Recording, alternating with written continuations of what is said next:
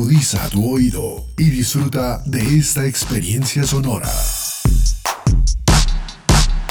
Este es un podcast Radio Unal.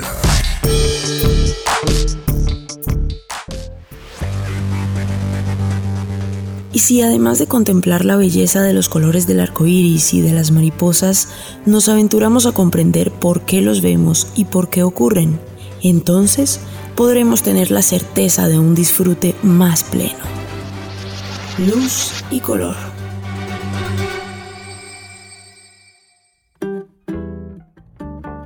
Episodio 2.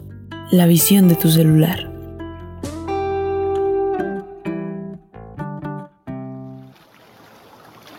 Ya se están acercando los rescatistas para ayudar a Marga y a Santi que se encuentran en el velero.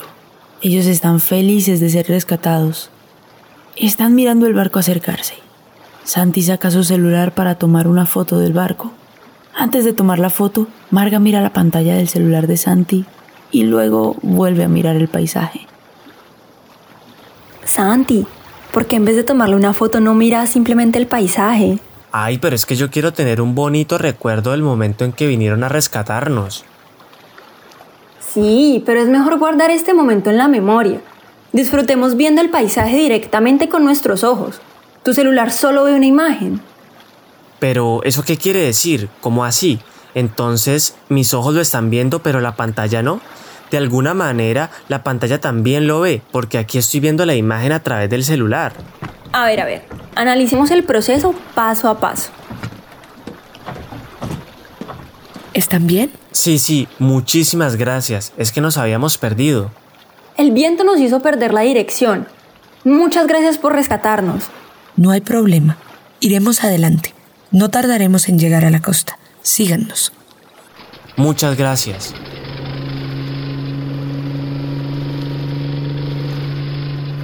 Uy, Santi, qué descanso. Yo alcancé a preocuparme. Sí, Marga, yo también.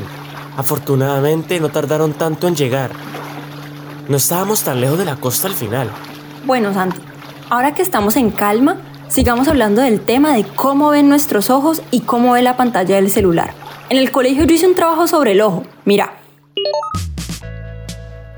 Usamos los ojos para ver porque el objeto que estamos observando refleja luz.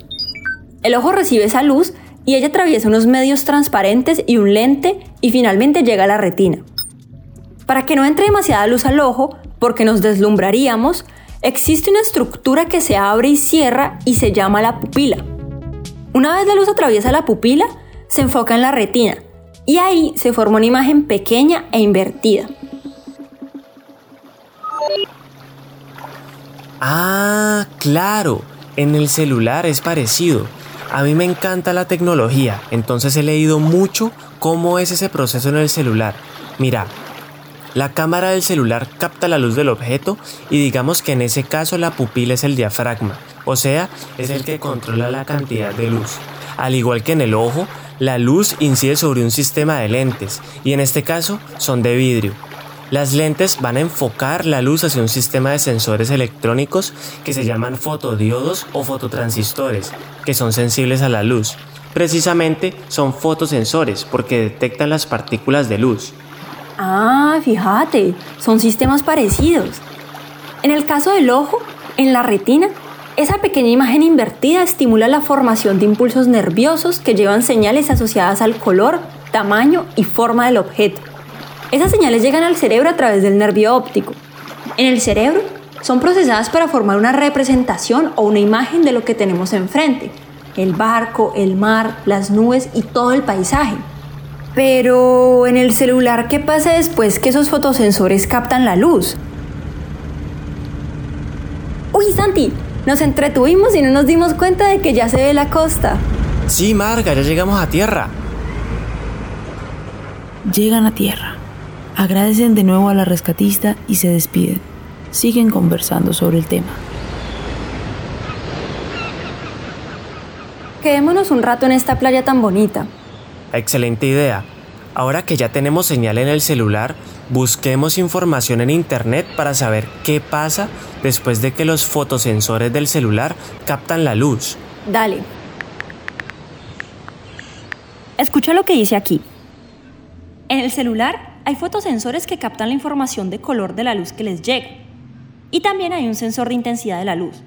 Las partículas de la luz, llamadas fotones, que podemos ver, están en bandas de color rojo, verde y azul. Esos fotones se absorben y dan la energía para generar corrientes eléctricas que se transmiten hacia los circuitos electrónicos del celular y así hasta el procesador de imágenes, donde llega la información del color, el tamaño y la forma del objeto.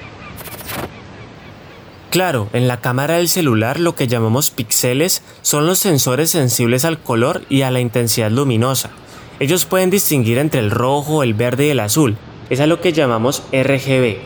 R es de rojo, que es red en inglés, la G viene de la palabra green, que es verde en inglés, y la B viene de blue, que es azul. Entonces, la formación de los colores de las imágenes en los dispositivos electrónicos viene a combinar solo estos tres colores. O sea que en la pantalla del celular se forma una representación del paisaje. Mmm, o sea que esa pantalla y sus circuitos electrónicos están cumpliendo la misma función del cerebro. Mira lo que dice aquí. El mecanismo de la obtención de imágenes en un teléfono celular es un proceso de alta tecnología electrónica cada color tiene una sensibilidad distinta. A esto se le llama rendimiento cuántico de cada color. Uy, ¿qué es eso de rendimiento cuántico? tenemos que buscar más. Uy, no, pero espérate un momento. No nos adelantemos tanto. Mejor escucha esto que encontré. En el ojo también hay píxeles compuestos de fotosensores naturales que se llaman conos y bastones.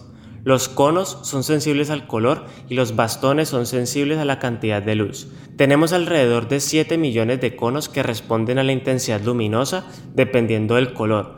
Algunos son sensibles al rojo, otros al verde y otros al azul. Eso significa que en el ojo también hay sensores RGB, como en los celulares. Los bastones son como 120 millones y son sensibles a la intensidad. Estos son los que nos permiten ver en la noche y dan la resolución de las imágenes que vemos. En cada uno de nuestros sensores hay procesos fotoquímicos que generan cargas eléctricas y con ellas el impulso nervioso que el cerebro procesa, dándonos la percepción visual. El proceso de la visión involucra distintos niveles, ya que hay procesos químicos, físicos, fisiológicos y muchos más.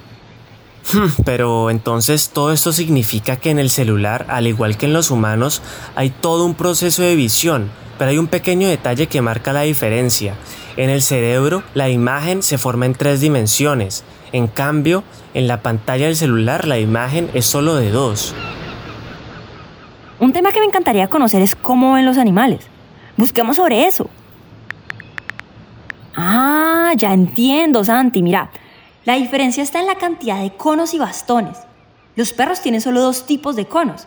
Eso significa que ven menos tonos de color que nosotros. ¡Wow!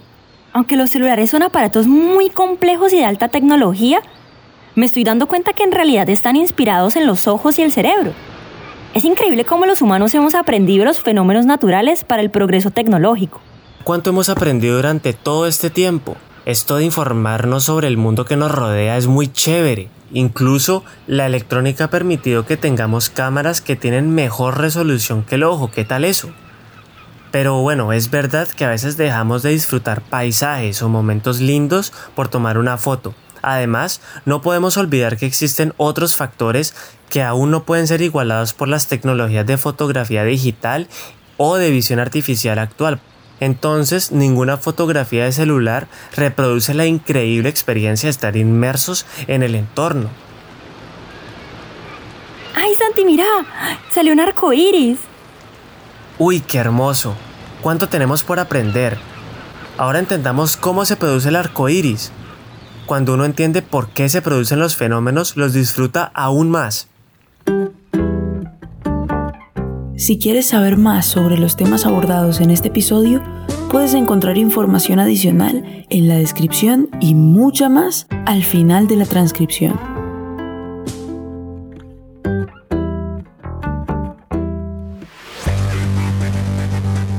Decir luz es decir color. Es también arte y ciencia, belleza y poesía, pasado, presente y futuro. Luz y color.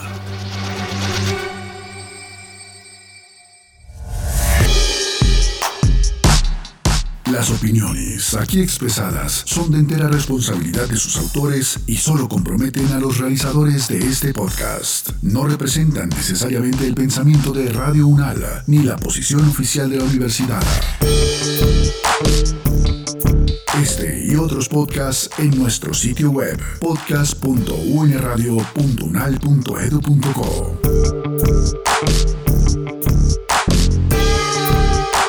Universidad Nacional de Colombia, proyecto cultural, científico y colectivo de nación.